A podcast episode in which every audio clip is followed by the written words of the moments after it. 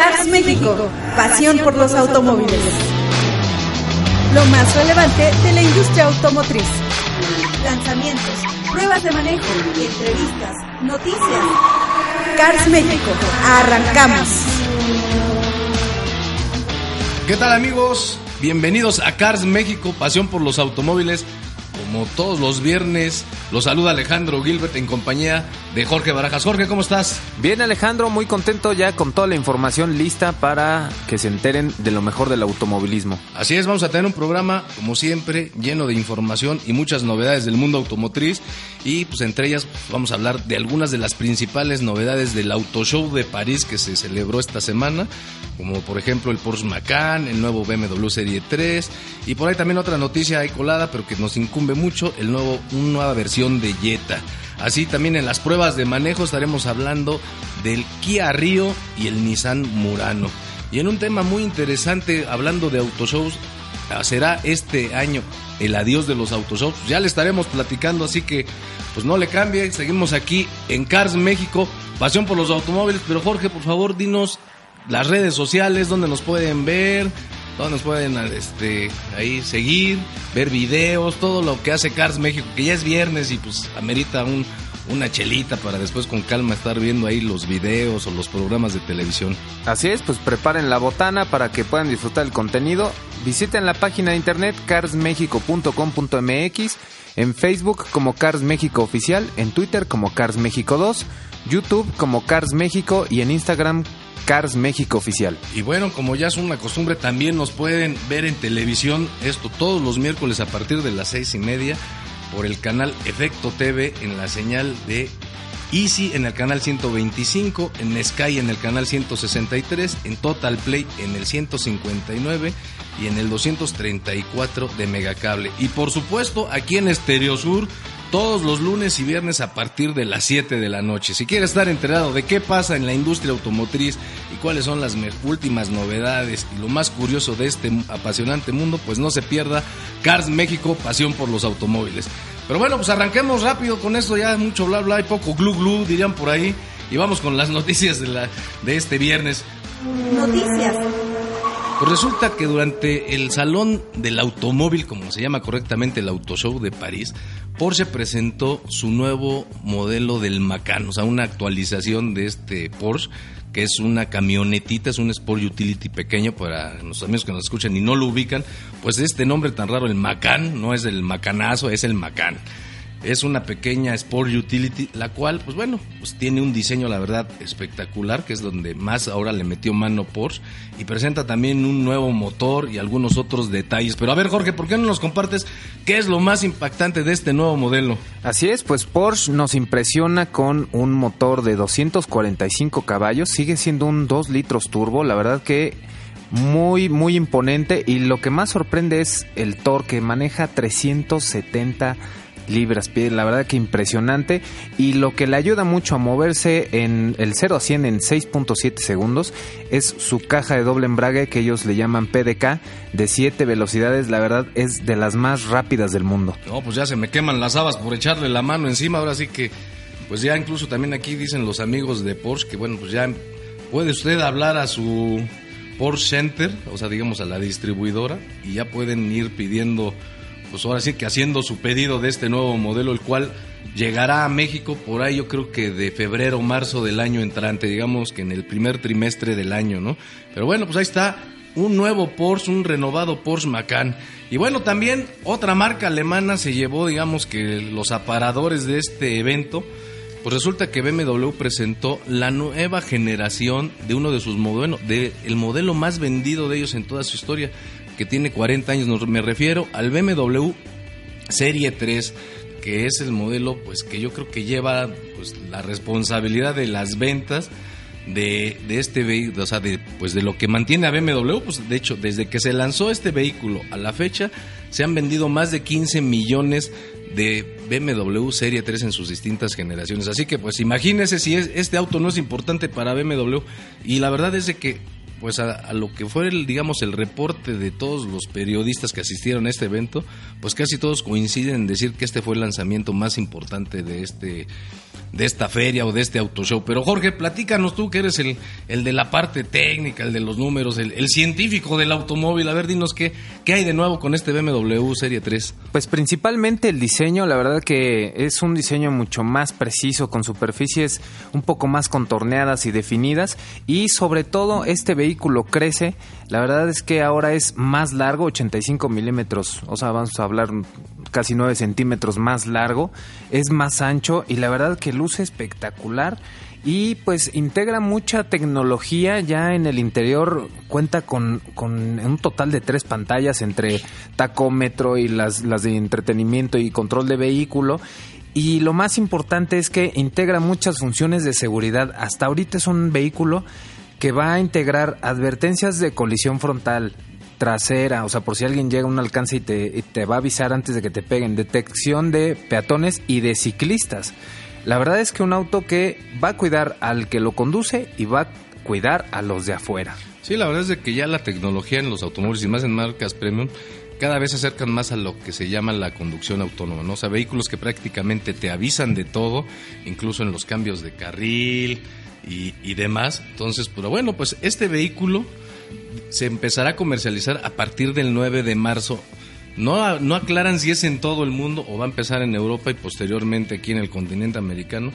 Pero pues yo creo que conociendo a BMW, pues por ahí de abril, ahora sí que para abril o para mayo, como dice la canción, estará disponible en México. Y entre otras cosas también se menciona que puede ser el inicio de que BMW por, va a abandonar por completo las transmisiones manuales en sus vehículos. Se dice que BMW ya está pensando seriamente en ya no incluir transmisiones manuales porque las nuevas transmisiones son tan, sofisticadas y tan avanzadas tecnológicamente que pues ya parece obsoleto el incorporar transmisiones manuales. Pero bueno, ya estaremos viendo.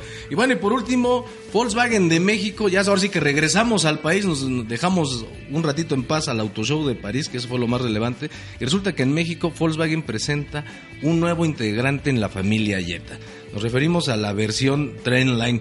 Pero Jorge, como siempre, a ver, arráncate con, con el rey y dinos qué tiene de nuevo esta versión, porque la verdad es que es difícil encontrarle a veces las diferencias, ¿no? Sí, afortunadamente Volkswagen de México nos deja mucho del equipamiento para esta versión, que es la de entrada, o sea, porque a veces el nombre no nos dice nada, Trendline, pero es la versión de entrada. Viene a sustituir lo que era la versión anterior del Jetta y que traía un motor 2.0 litros.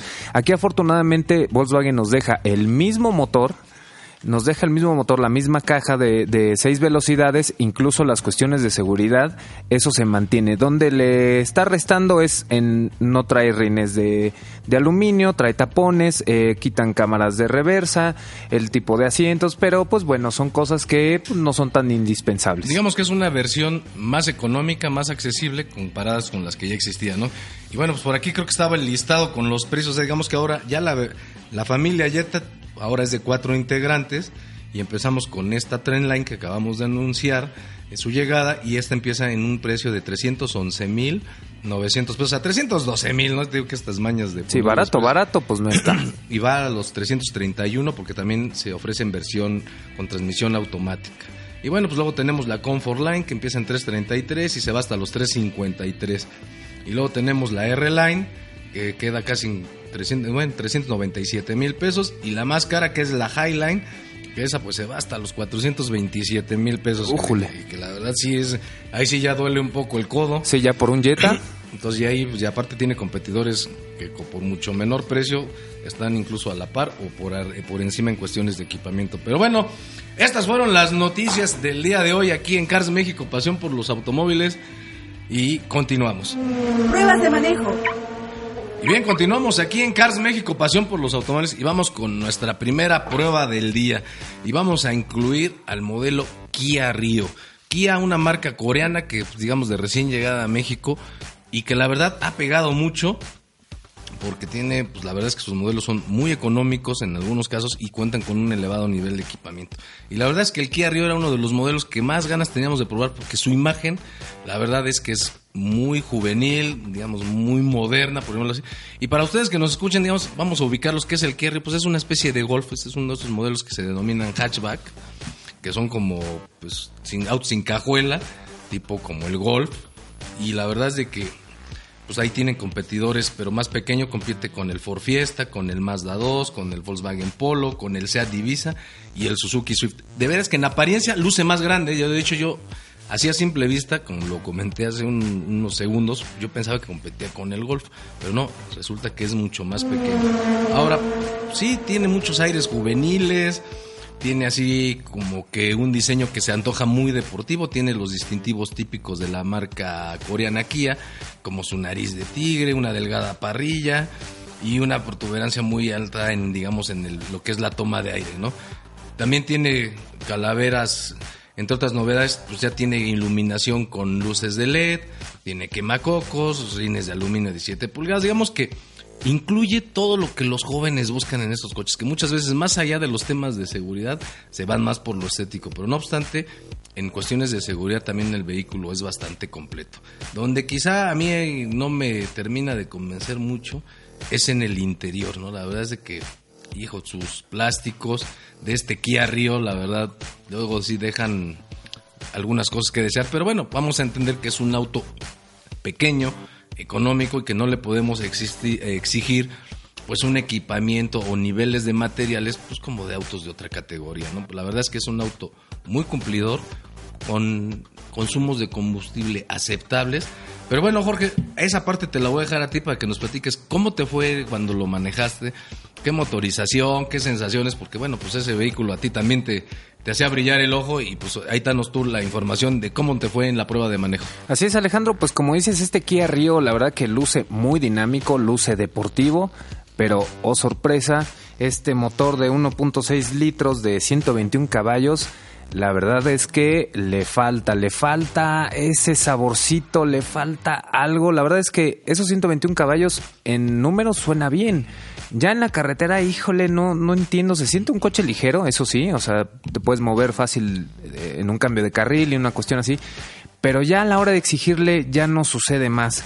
La suspensión es muy buena, la verdad es que ahí sí es muy agradable al andar, la dirección igual te responde muy bien pero no, no te da esa, esa sensación que el exterior, el diseño exterior sí te da, ¿no? O sea, la verdad es que es, es el único punto que le encontré ahí de malo.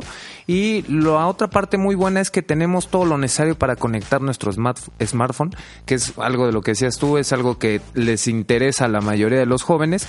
Y pues simplemente conectas tu teléfono y tienes el reflejo del el sistema que tú traigas en tu teléfono en el coche. Sí, la verdad es que pues ya se volvió como un artículo o un gadget indispensable en todos los vehículos el tener esta aplicación que te permite manejar tu teléfono desde, digamos, no desde el teléfono, sino desde la pantalla del vehículo, ¿no? Y la verdad es que pues el precio, a ver, tú me dirás cómo lo ves, si lo sientes caro, lo sientes barato.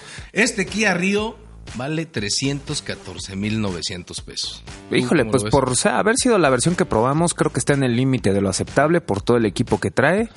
Y pues obviamente siempre pudiera estar más barato, ¿no? Pues así es este Kia Rio, digamos que entonces vamos a dejarlo como cumpliendo la expectativa, ¿no? O sea, lo que esperábamos del coche lo cumplió con pues, bueno, pues, algunos pequeños detalles.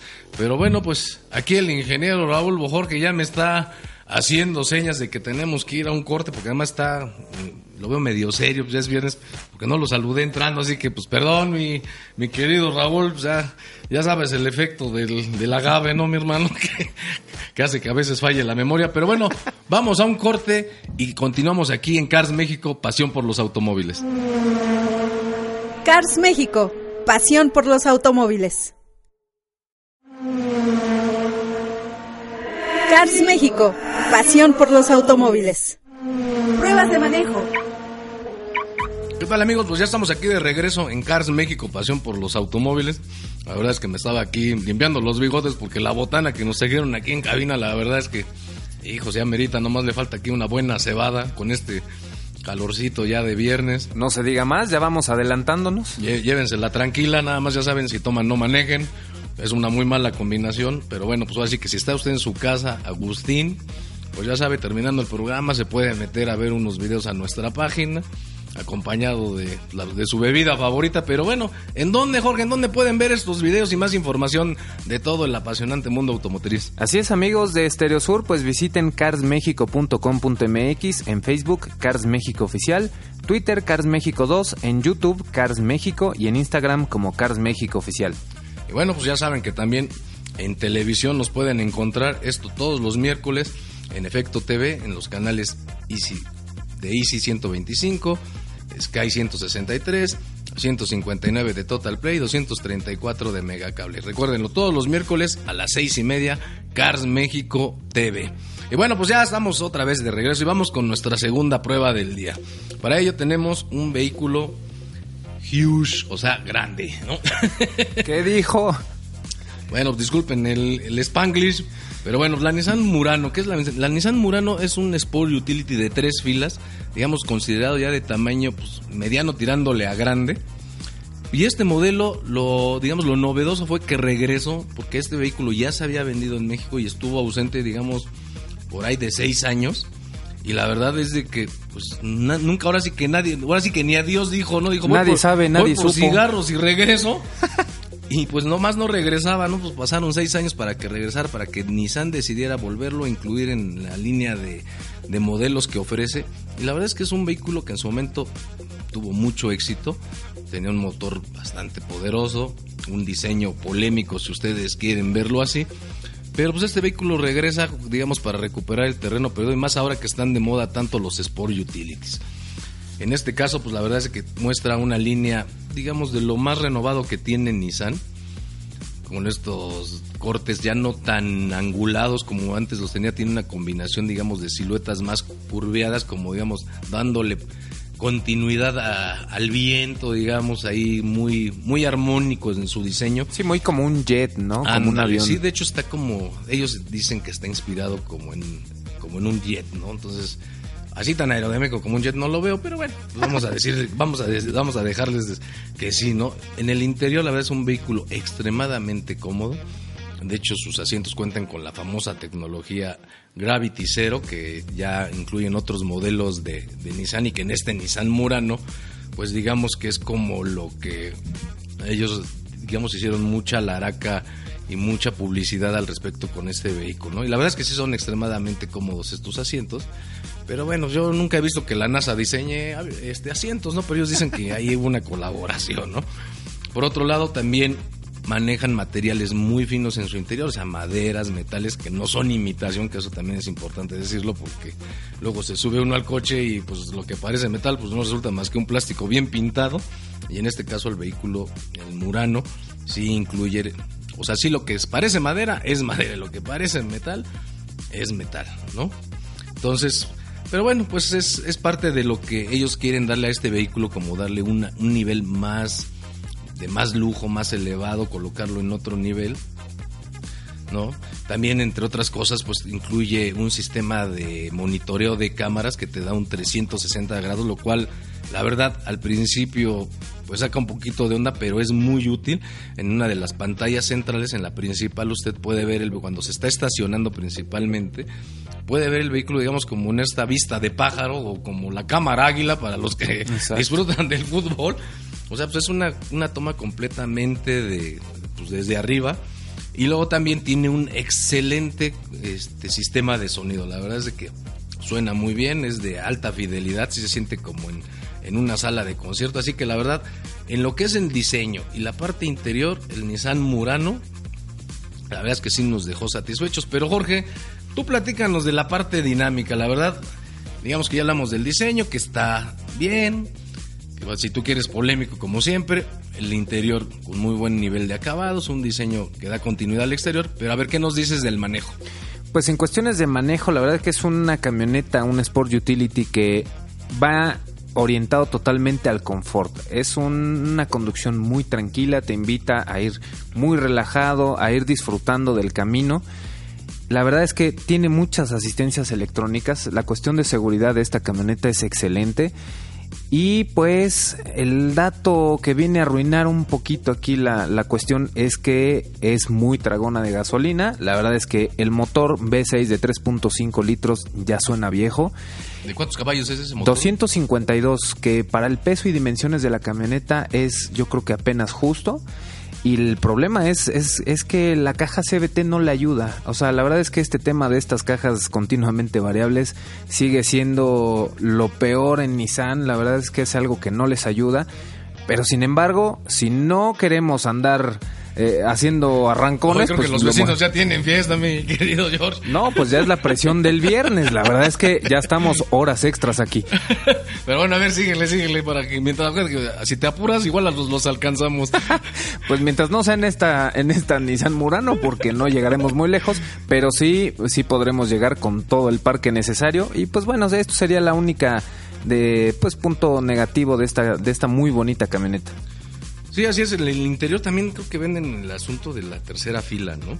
Que la verdad, pues, se me olvidaba comentarlo. Pues estas terceras filas, como siempre he dicho, hay pocas que realmente son la tercera fila. Estas son para los niños, para los perros chihuahua, para cosas, para, para personas muy pequeñas, ¿no? Porque pues una persona que mida por encima del 1.60, la verdad es que dudo mucho que aguante un recorrido muy, muy largo. Pero la verdad, en general, ¿tú qué pondrías de conclusión de este vehículo?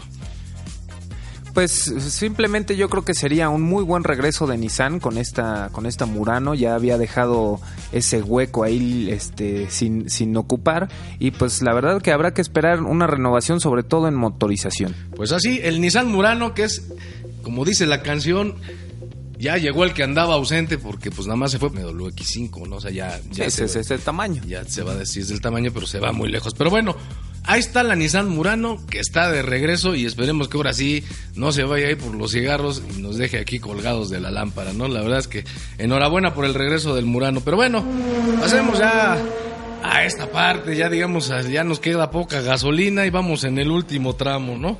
Ya Y- suenan los vidrios. y bueno, Chocar. Hoy pues, que estábamos hablando de, de aquí del, del auto show, pues mira, ahí está, salud, Salud. para que- a su salud amigos. Mira, estábamos hablando del auto show de París. Y una de las notas también relevantes de, de este auto show es que muchas marcas no estuvieron presentes. Por ejemplo, todas las del grupo Fiat Chrysler, ¿no? No estuvo Alfa Romeo, no estuvo Fiat, bueno, pues Chrysler, también así decirlo, no estuvo. No estuvieron otras marcas, no estuvo Mercedes-Benz. Entonces, la verdad es de que faltaron marcas que tradicionalmente se imaginaba imposible que no asistieran a un auto show. Y lamentablemente la tendencia es de que para siguientes autoshows pues ya haya menos marcas, ¿no? O sea, o sea, ya por ejemplo, este, para el autoshow de Detroit, por ejemplo, pues ya Volkswagen dice que no va a estar, que no va a estar Mazda, este, que no va a estar Jaguar Land Rover, que no va a estar Audi, no va a estar Porsche. Estás hablando de uno de los autoshows de más historia en el mundo y que pues va a tener la ausencia de estos pues, grandes actores de la industria automotriz.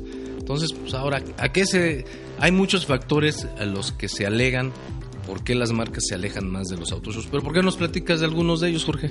Sí, yo creo que principalmente eh, las marcas se han dado cuenta que el gasto que genera estar en un auto show donde comparten con tantas marcas la atención tanto de público como de los medios de comunicación, esa misma inversión la pueden hacer en eventos localizados, exclusivos de su propio modelo o marca, y llegar a más audiencia, llegar específicamente a la gente a la que, a la que necesitan llegar y no compartir el escaparate, ¿no? Sí, así es. O sea, yo también otro factor es que, digamos, este torbellino de los medios de comunicación que ahora vivimos, por ejemplo, redes sociales, páginas de internet y demás, ya dejan muy poco a la imaginación. Antes, cuando tú ibas a un auto show, era para ver debuts mundiales de muchos vehículos que veías por primera vez en tu vida.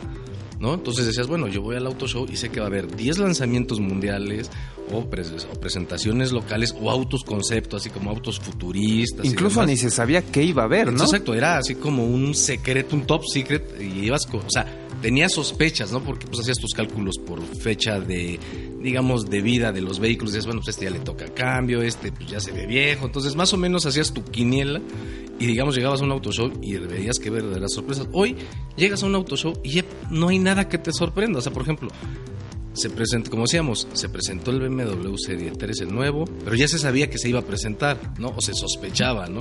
Y incluso se habían filtrado fotos espía en algunas páginas.